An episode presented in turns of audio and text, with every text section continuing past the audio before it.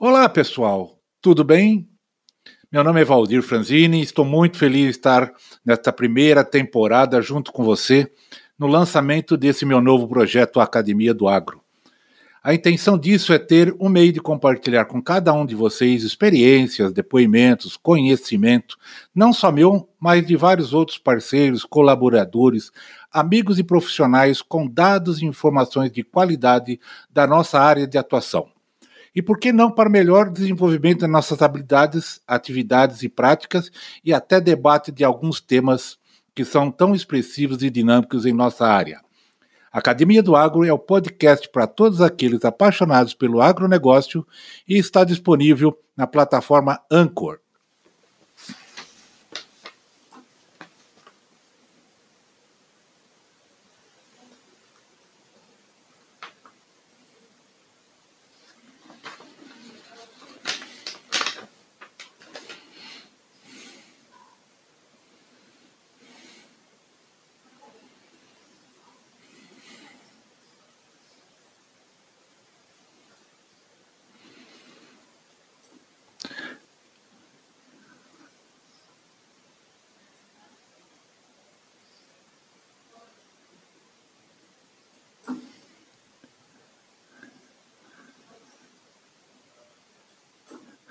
Olá, pessoal, tudo bem?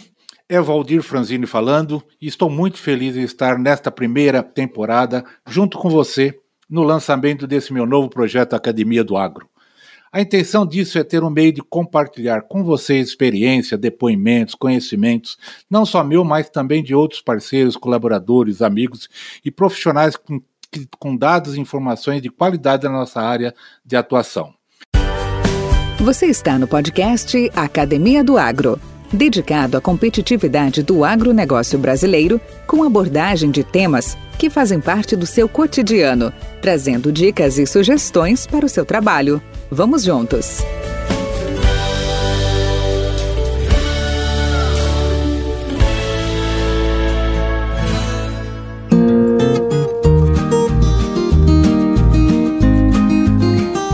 Todos devem já ter ouvido falar de Warren Edward Buffett. Bilionário, investidor e filantropo americano, é o principal acionista, presidente do conselho e diretor executivo da Berkshire Hathaway. Em uma carta de 2010 aos seus acionistas, ele disse: Não importa o quão sereno o dia pode ser, o amanhã é sempre incerto. Não deixe esta realidade assustar você. O Sr. Warren não é o nosso entrevistado, não, mas seu comentário nos motiva. Neste momento, os impactos provocados na sociedade pela pandemia são dramáticos e todos, indistintamente, anseiam que esta situação seja o quanto antes superada e se perguntam como será o amanhã, ou, como já conhecido, será o novo normal. Para o mercado agrícola, qual é o possível horizonte que podemos esperar? Enio Jaime Fernandes Júnior é um profissional que ajuda nossos produtores rurais e as nossas agroindústrias a tomar as decisões certas, com base em informações e, desta forma, norteando os rumos do nosso negócio. Engenheiro agrônomo, consultor de mercado de milho e soja, professor executivo da Fundação Getúlio Vargas, dirigente classista e empresário rural, ele é organizado, observador, bom ouvinte, bom questionador, fluente e criativo e, sobretudo, tecnológico. Nosso entrevistado irá nos auxiliar na reflexão destes questionamentos. Podcast Academia do Agro. Olá, Enio. Uma satisfação. Bom dia. Olá, um grande abraço. Ok, obrigado, Enio, pela sua, pela sua disponibilidade, pelo tempo definido aí para nós. Para mim, uma, é uma é muito, muito grato. Primeiro, por rever o amigo, obstante estarmos virtualmente falando, né? Por motivos óbvios e, e, e, atuais.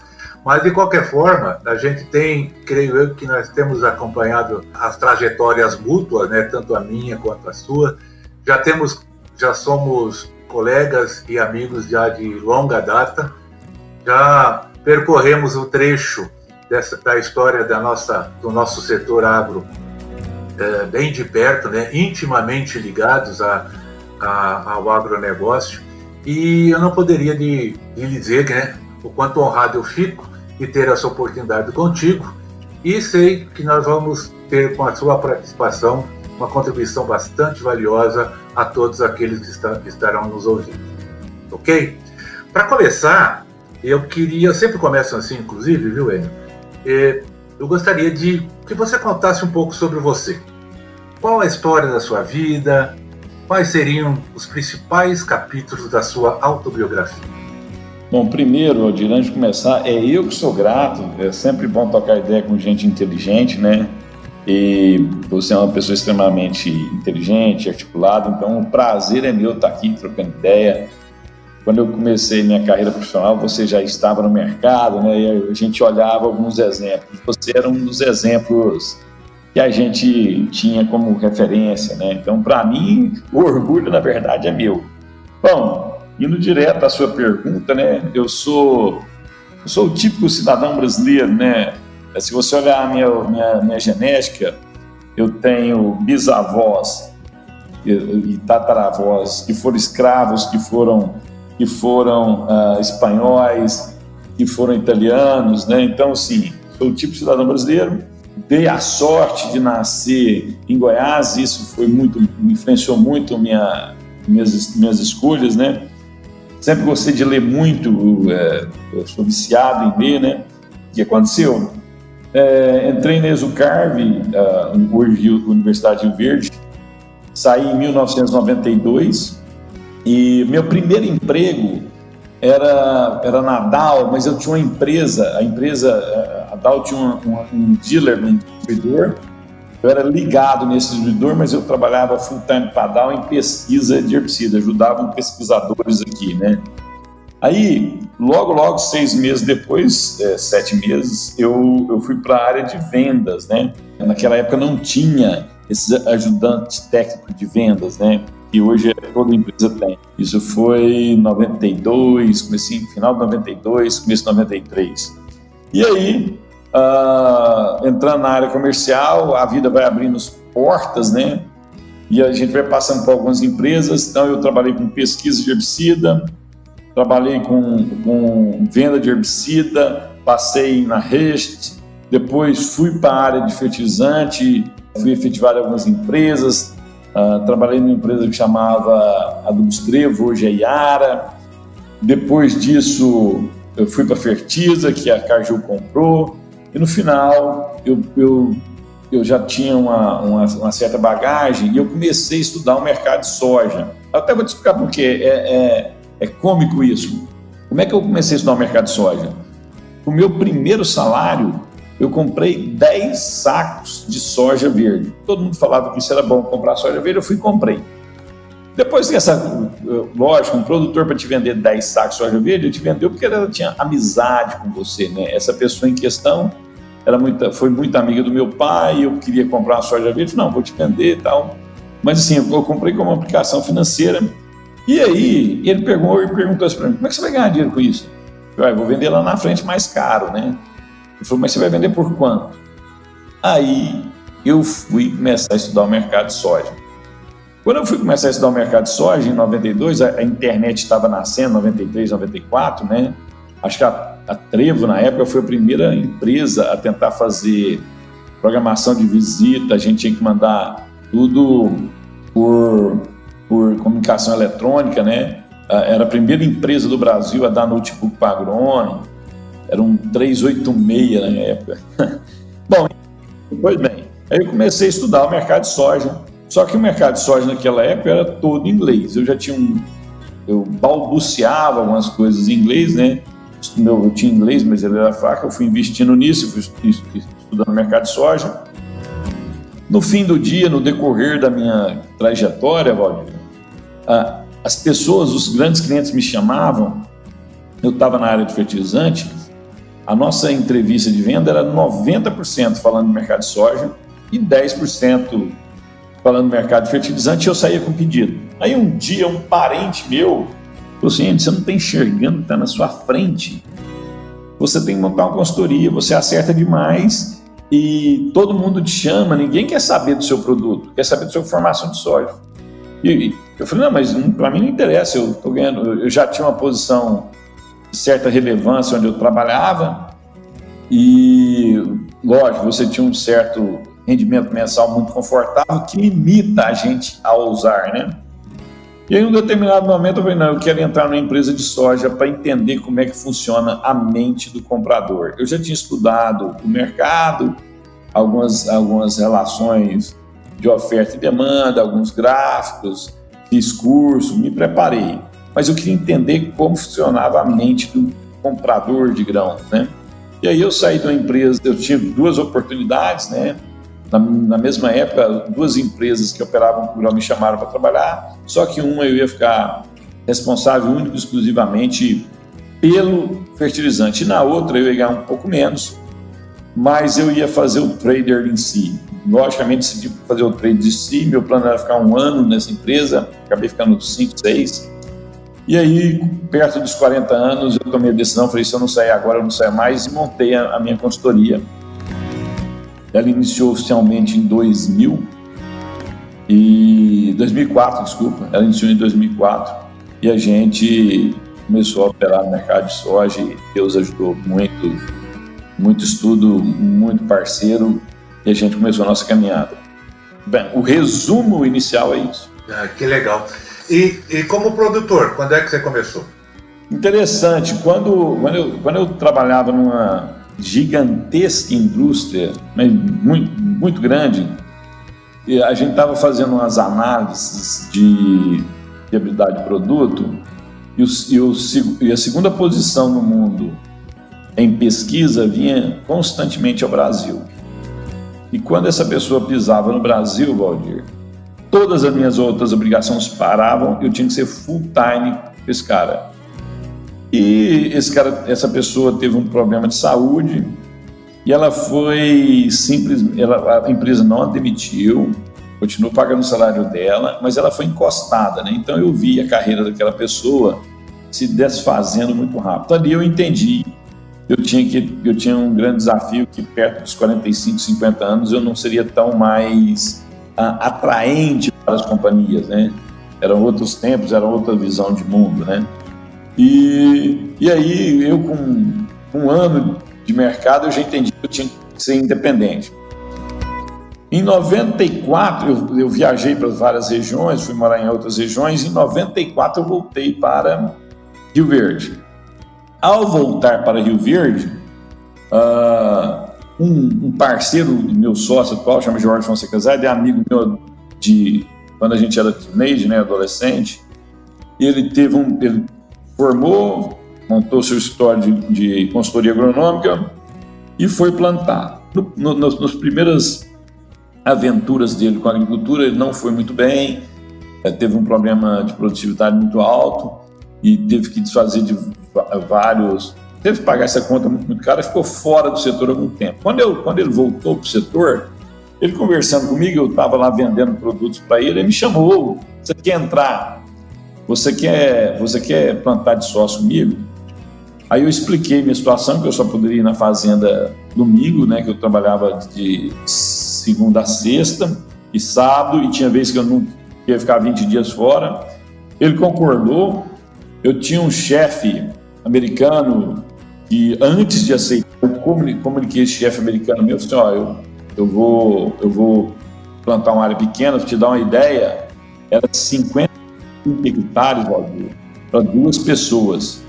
Com 55 hectares a gente não tinha trator, não tinha pulverizador, não tinha nada, nem a terra, né? Pagar até a renda. E a gente, e o meu chefe só me deu uma missão, falou assim, ó, entrega seus números, é, o que você fizer está feito, você tem meu respaldo. E a gente começou, em 25 anos atrás. E a gente começou com esses 55 hectares para duas pessoas, e eu fui do mercado e produtor rural uns oito, nove anos. Chegou um tempo que, o, que a nossa posição rural foi crescendo, eu já também queria abrir a consultoria, e aí eu abri a consultoria e, e já estava uma certa consolidação na produção agrícola, e de lá para cá é muito trabalho e muito planejamento. Quanto você planta hoje? 2.900 hectares de soja, 950 de cana-de-açúcar, 513, 600 de pecuária e uma, é, é, a, segunda safra de varia, né? É, 1.500 de milho. Ah, que legal, cara, que legal. Enio, eu quero agora explorar um pouco na, naquilo que você tem, tem se destacado muito aí na, no mercado, no setor, tem, tem nos dado excelentes insights, excelentes orientações, e, que é a, a, questão da consultoria e é, principalmente nessa questão de análise de mercado. Eu, eu acho que é até desnecessário ser repetitivo em relação à pandemia, Covid-19, eu acho que até uma saturação já nisso, porém é evidente, é real, e todos nós estamos é, tomando os devidos cuidados, as devidas precauções em relação a, essa, a essas ocorrências. Eu te pergunto, o nosso setor hoje, a, agrícola, o setor agropecuário, diante desta apreensão, que consequências ela já causou ou poderá causar no agronegócio brasileiro? O que o setor rural pode esperar daqui para frente? Valdir, nós vamos entrar na pior crise da história da humanidade. É muito pior que em 1929, porque você, o mundo inteiro está parado. O mundo inteiro está em choque. O mundo inteiro as pessoas não saem. Isso tem uma relevância enorme. Em 1929 teve o grande crash nos Estados Unidos, mas se você era um produtor uh, no interior do estado de São Paulo, a sua vida mudou muito pouca coisa. Hoje não, nós somos muito mais complexos, sofisticados, interligados, então isso afeta todo mundo. E quando a gente fala do agro, a gente tem um leque fantástico de atividades e aí a gente tem que dividir. O que tem uma pauta exportadora pequena, que depende mais do mercado interno, os desafios serão enormes. Vou, vou, vou começar com exemplos, né?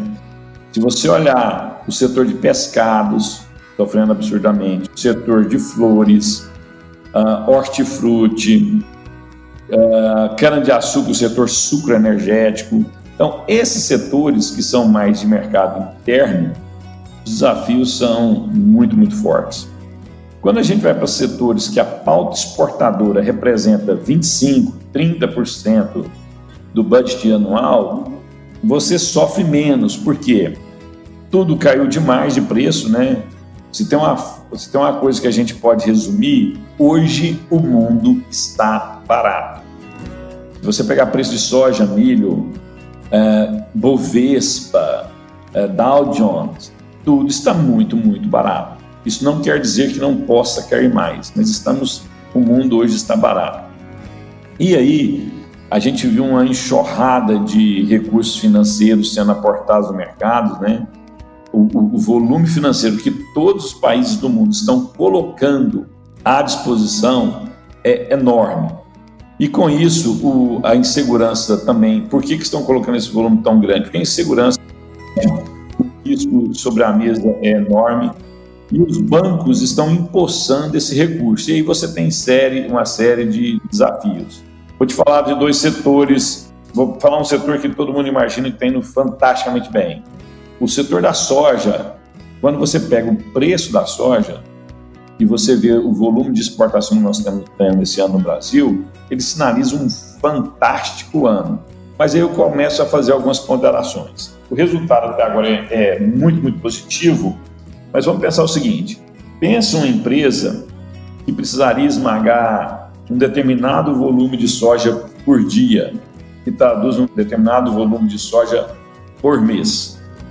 A soja saiu de 60, 70 reais, nós estamos falando de soja de 100 reais. O que eu quero dizer? Essa mesma empresa, sem mudança nenhuma, do dia para a noite, ela tem que ter um aporte de capital 30% a mais, 40% a mais, para rodar a sua atividade. Aí ela vai no mercado financeiro buscar esse aporte 40% a mais. O mercado financeiro questiona ela por mais garantias. E ela afirma que, ó, eu já te dei as garantias que eu tenho. Só que como nós estamos num momento de baixa liquidez, a garantia que ela já tinha dado perde valor. Com isso, ela tem menos garantia para fazer o volume que ela já fazia. Agora ela precisa de um aporte de 30%, 40% a mais, você tem um descasamento e volume financeiro determinado. Isso eu estou falando, o mercado de soja está indo muito, muito bem. O que, que acontece com o banco? O banco restringe esse crédito com medo de inadimplência, com medo de não receber. Valdir, nós estamos falando de um setor que está indo muito, muito bem. Pega essa realidade e transforme para o setor sucroenergético, que você não tem liquidez no etanol, que as vendas caíram 30%, 40%, e o preço do produto caiu mais 30%. Então aí a sua restrição creditícia explode. Pegue setores que, que são mais frágeis. Vou te dar um exemplo: setor de pecuária de corte, grandes frigoríficos, aves, suínos e bovinos. Quando a gente fala de uma BRF, JIF, Minerva, Marfrig, esses, essas, esses players acessam funding internacionais. Logicamente, os desafios são os mesmos, mas eles conseguem conseguem recurso porque anteciparam, foram pegar todo o recurso que tinha. Os grandes bancos preferem dar dinheiro para empresas gigantescas porque elas, no mínimo, elas têm mais participação no mercado, então elas têm mais liquidez. Agora pega um pequeno frigorífico de aves, suínos do interior de Goiás, interior de São Paulo, interior do Paraná, um pequeno frigorífico de, de bovinos em várias regiões do Brasil. O capital necessário para girar o, o negócio dele cresceu muito e o crédito dele diminuiu porque as garantias perderam valor. Então nós temos aí o primeiro problema é funding, o segundo problema eu já, eu já troquei ideia com você é quem vende para mercado interno para quem vende para mercado externo. E o terceiro e maior, a minha visão, é que a gente tem que entender o seguinte: todos nós, todos nós ficamos mais pobres. O mundo está perdendo uma quantidade absurda de dinheiro o canibalismo de valor ocorrido no mundo é inacreditável. E agora nós vamos ter um processo de, quando passar esse momento, a gente não sabe se é uma semana, dez dias ou quatro, cinco meses, esperamos que passe, né? Aí nós vamos ter uma, um, um mundo mais fechado, as economias vão se fechar mais, porque primeiro cada país vai tentar desenvolver primeiramente o seu mercado para gerar empregos internos, para depois ser mais fraternos às exportações. E, cara amigo Franzini, um, um país que depende muito de exportação, ele se sente fragilizado. É, é muito importante ver o que está acontecendo na China. O Brasil, de novo, ele, eu não sei se é sorte, né? Mas o Brasil, de novo, é muito protegido. A economia chinesa está recuperando uma velocidade extremamente rápida, surpreendente. Nenhum analista do mundo esperava um, um, retorno tão robusto em tão pouco tempo, né? É, tudo que eu estou te falando para você são projeções, a gente tem que é, solidificar essas projeções, mas o cenário mundial era muito pior. Com isso, independente da cadeia que você está no agro, alguns vão sofrer mais, outros vão sofrer menos. Podcast Academia do Agro.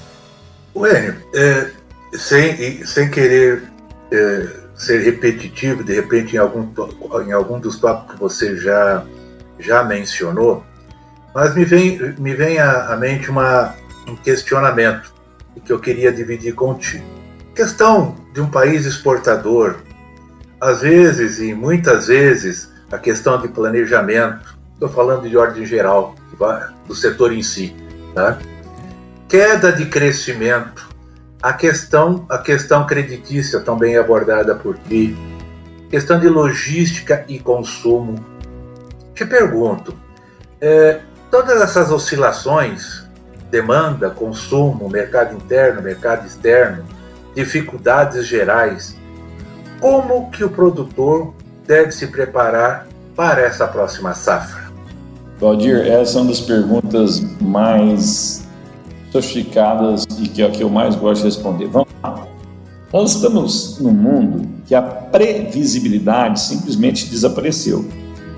Nunca na história da humanidade nós tivemos uma crise dessa, mas em contrapartida, nunca na história da, da história da humanidade nós tivemos um aporte financeiro destes. Vou te dar um exemplo. Eu vou, eu vou pegar vou pegar um exemplo da noção de magnitude. Se você pegar o que todas as economias do mundo aportaram de dinheiro até agora, disponibilizaram recurso, colocaram dinheiro no mercado, fechar o mercado com dinheiro, isso dá um montante de 7,5 trilhões de dólares. E Valdir, disso eu estou falando até agora. Esses pacotes de estímulos parece que vão continuar a aumentar. A Alemanha está entrando em recessão no primeiro trimestre, isso nunca faz 12 anos que isso não acontece, e o governo alemão já sinalizou. O, o, o Donald Trump é, pressionando o Federal Reserve para aplicar juros negativos. Jerome Powell, que é o presidente do Federal Reserve, sinalizou que não vai, que não toparia isso e já está em pequenos discursos mudando sua posição. Uh, recentemente, o CEO da Boeing, no dia 15 de 5 de 2020, o CEO da Boeing deu uma entrevista na Bloomberg. Eu recomendo muito fortemente vocês verem essa entrevista dele. Ele mostrando o grau de insegurança que está no mundo. Então, nós estamos num mundo completamente sem previsibilidade. E os governos puseram 7,5 tri de dólares. Em, na cotação atual, o PIB brasileiro é 1,3 tri de dólares. Então, os governos do mundo colocaram cinco Brasis no mercado para tentar isso, para girar a economia. Como eu nunca tive uma crise dessa e nunca tive uma reação dessa, quando a gente olha para o passado para tentar pegar referência, todos estão perdidos. Se eu não tenho clareza, se eu estou escuro, eu não consigo ver o que vai acontecer, eu tenho que ser gerido pra, pela prudência. E aí eu volto como o produtor rural deve fazer. Como ele não sabe onde vai estar o dólar, onde vai estar Chicago, qual vai ser o, o, o futuro, a gente tem que gestar risco. E no final do dia, Valdir, gestar risco é gestar margem. O produtor rural, ele não vai parar a sua atividade. Então, no caso de milho e soja, e até mesmo a pecuária, ele tem ferramentas que podem ajudá-lo. E não precisa ir para. Se ele, se ele tiver para ir para a bolsa, isso é simples. Vai lá e vende, ele compra o insumo e vende a posição na bolsa. Caso ele, ele não queira isso, ele pode comprar o insumo e vender já seu produto. Porque se ele tem um custo de produção e ele vendeu o produto com margem, ele está garantindo retorno para o ano de 2021, onde a gente não sabe o que vai acontecer daqui a três meses. Ele já garantiu lucro para 2021. Então, independente se o preço da soja vai estar 150, 200 reais lá na frente, se ele compra isso agora, ele precisa travar sua operação, garantir sua margem. E quando a gente fala assim, ah, lá na frente, lógico que soja não vai estar 150. Quando ela estava 70, quando ela bateu 80 reais, dois, a gente tem que lembrar que três meses atrás, menos de 90 dias, na verdade 60 dias atrás, a soja estava 80, 81 reais. Ninguém imaginava que o dólar ia fazer esse serviço e que ela chegaria a 104, 105, 110 reais. Ninguém imaginava. 80 era fantástico. Então você falar 150 para o ano que vem, pode, se pode acontecer facilmente. Como também o ano que vem chegar a 60 e você ter prejuízo na sua atividade, pode acontecer. Então é o momento de você trabalhar com segurança, gestar risco. Se está dando margem, vem para o seu 2021.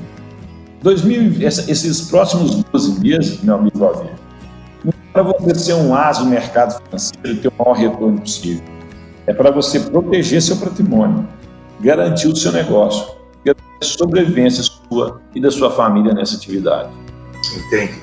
Enio, e assim, o produtor em si, ele está, de forma geral, outra vez, ele está, eh, principalmente na questão de cereais e grãos, excetuando-se agora um pouco o setor sucro-alcooleiro, o pessoal do, do negócio flores, por exemplo, está sofrendo um impacto muito grande também, hortifruti também um impacto muito grande.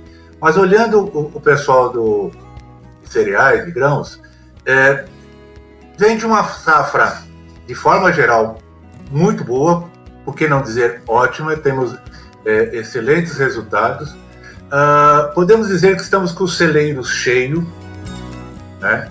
E, e isto, isto de, de certa forma, não é contraditório a um empobrecimento, como você citou no início da sua a, abordagem?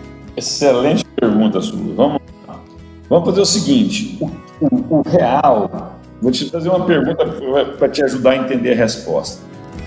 Se você falar para mim assim, é, Valdir, vou fazer, quando você começou a sua vida é, profissional? Que ano que foi? 80. Então tá, 1980. Aí a gente sim, eu te encontrei em 1980, volta a te encontrar em 1985. Aí 85 foi um ano muito bom. O Valdir Franzini ganhou 2 milhões de reais em 2085. Quer dizer, nem era, nem era real, outra moeda. Mas assim, o, o valor em reais, ele traduz uma, uma, uma riqueza momentânea, atual. Mas ao longo da história, ele não dá referência, porque a volatilidade é muito grande. Nós deixamos, nós, nós mostramos aqui claramente, né? Em 45 dias, soja saiu de 80 para 106 reais em Rio Verde. A, a soja saiu de, de 99 nos portos, né, para 115 nos portos em 45 dias. Por que eu estou te falando isso? Para mostrar que a moeda de países emergentes elas, ela não se traduz em riqueza, eu preciso ter parâmetros internacionais. Eu tenho um milhão de reais hoje, eu, eu, eu compro o que em vários locais do mundo? E até mesmo no Brasil. Até mesmo no Brasil, porque soja subiu, terra sobe, é, tudo sobe, né? Se a gente tiver, quando a gente voltar à economia normal, esse excesso de riqueza traz consequências em dois anos, nós, nós podemos ter inflação de novo, sobe juro, dólar cai. Quer dizer, eu não tenho uma referência constante. Eu vou para moedas seguras ou para referências seguras. E que é, quais são os, os, as âncoras mais seguras do mundo? Isso eu estou te falando em análise de 50, 80 anos. Primeiro é o ouro, né? E segundo é, é a moeda norte-americana. De 1945 para cá, ela, ela é a referência de padrão no mundo de riqueza. Por isso, todos os países do mundo publicam o PIB, publicam em dólares. Quando você vai fazer uma análise financeira, você faz uma análise financeira em dólar. Por que isso? Porque ela é uma moeda que é estável, ela é segura, ela é referência. Então, se você pegar o produtor hoje em reais, em reais, ele tem muitos reais em sua conta, mas a sua soja, que era 18 dólares, ela está a 14 dólares, 15 dólares, 16 dólares. Estou falando vários preços, são várias regiões, né? No Porto estava 22 dólares, hoje ela está abaixo de 19 dólares. Por que eu estou falando isso? Para te mostrar que isso muda. No curto espaço de tempo, nós temos muito reais em conta. Mas isso não quer dizer que em um ano, seis, sete meses, esse poder de compra dessa moeda vai se sustentar porque a gente pode ter mais desvalorização. O, o, o herbicida que você ia comprar pode já está caro, pode ficar mais caro. O fertilizante que você ia comprar também pode ficar mais caro. É simples, é um sonho de consumo, né? uma caminhonete. Vê quantos reais essa pessoa pagou na caminhonete um ano atrás e quanto ela vai pagar hoje nessa caminhonete. Mesmo com o mercado de carros destruído, as vendas de carros novos caiu 60%. Mesmo assim, ele, comparar o preço hoje de um ano atrás, é só ele verificar quantos sacos de soja gastava ou não. Por isso que é importante a gente ter referência de moeda estável, né? Ou ouro, se ele fizer essa relação no ouro, que ao longo do tempo é assim que a gente consegue ter segurança em nossos avanços. Entendi, entendi. Enio, muito bacana, muito bacana essa, essa sua análise, muito interessante e principalmente bastante bastante racional, bastante analítica e, e, sem, e sem perder o fator otimista, que eu digo assim, há, modos de você, você trafegar perante essa, esse momento de crise, uma crise inédita para a humanidade, como você mesmo já disse, ah, se antevendo e se, e se protegendo de forma bastante, bastante, não é séria que é a palavra, mas bastante crítica, né? Bastante é, desprovida de emoção, porque realmente é, tudo hoje está fora do ponto. O mundo, o mundo é, é ponto fora da curva, né, como se diz. E isso aí, essa sua análise foi bastante, bastante proveitosa, bastante útil para todos nós. Eu queria te perguntar mais, mais uma coisa que me veio à mente, se você me permitir. Se você pudesse hoje se encontrar com qualquer pessoa, alguma pessoa no mundo, quem seria e por quê? Excelente, excelente ponto. Desafiadora pergunta, excelente ponto. Quando a gente é mais novo, né, e a gente está começando a vida profissional, o, o, a juventude não dá, nos dá ânimo, mas ela nos deixa precipitados e a, e ela, a gente super nos estima e subestima os mais velhos, né? Verdade. Eu, se fosse para escolher alguém hoje para conversar, eu queria conversar com uma pessoa que tivesse muita idade, mais de 80 anos, mas que estivesse ativa no mercado financeiro e no mercado, de, que entendesse muito de macroeconomia, e a experiência e a prática da vida real pesa. Não adianta você ter experiência só numa área. Quando você pega quem opera muitos e muitos anos no mercado financeiro, ele obrigatoriamente tem que ver em, várias, em vários setores para enxergar o que está acontecendo, para ver onde ele tem lucro ou prejuízo. E eu não iria lá atrás de prejuízo, eu iria lá atrás dele de entendimento de mundo. E a última questão, essa pessoa tinha que ter um mínimo de visão de futuro e, e, e, ser proativa com o futuro, porque senão ela só vai me dar uma, uma, uma visão do passado, do que aconteceu. E eu, eu tenho certeza, eu vou te falar, eu tenho poucas certezas da minha vida. Um dos setores que mais vai se transformar é o agro. Nosso mundo vai mudar rapidamente, já mudou rapidamente, vai mudar muito mais. Distribuidores, produtores, traders vão mudar muito. Então, a experiência conta muito. A pessoa tem que ter quilômetro rodado, estar tá ativa no mercado e ter visão de futuro. Quando eu ponho essas três coisas na mesa e tem uma conversa informal, não numa reunião, porque a reunião você, você usa os limites da plateia para conversar. Quando você está informal, a pessoa ela, ela se liberta, não está gravado, não está filmado, ela, ela, é mais transparente. Eu gostaria de sentar com o Warren Buffett, porque não pela história de sucesso passada dele. Uh, nessa crise, em um mês, ele perdeu 51 bilhões de dólares.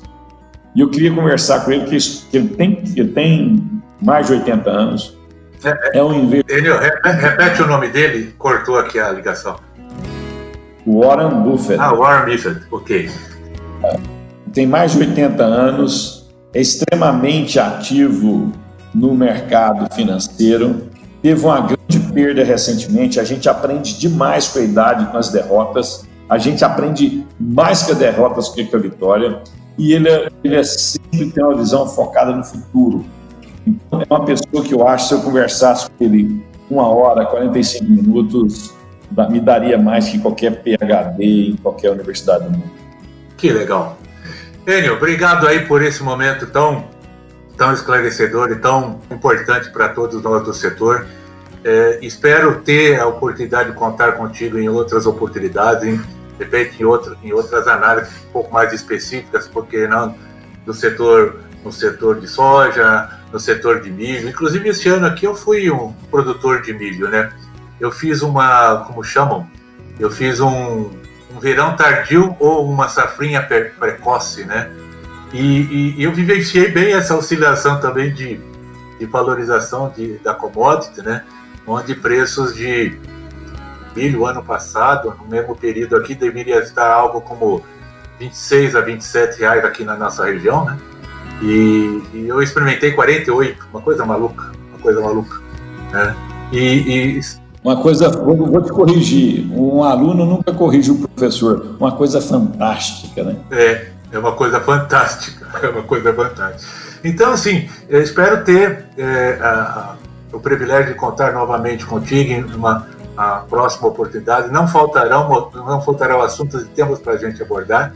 E deixar meu abraço para ti e contigo fica, fica a mensagem de, de despedida para nós. Valdir, um grande abraço para você, um grande abraço a todos que vão escutar esse podcast. É, você sempre inovando, né? Você sempre é, entregando ótimos resultados. Um grande abraço, que Deus ilumine muito você e sua família, ilumine muito você e seu negócio, e que a gente se encontre pessoalmente em breve. E eu que fico grato de estar aqui. Quando precisar falar comigo, quando precisar trocar ideia, é só marcar que a gente troca um bom bate, bate um grande bate-papo. Com temas expressivos e dinâmicos, esse intercâmbio semanal visa oferecer um melhor desenvolvimento em suas habilidades profissionais e nas atividades e práticas do seu cotidiano.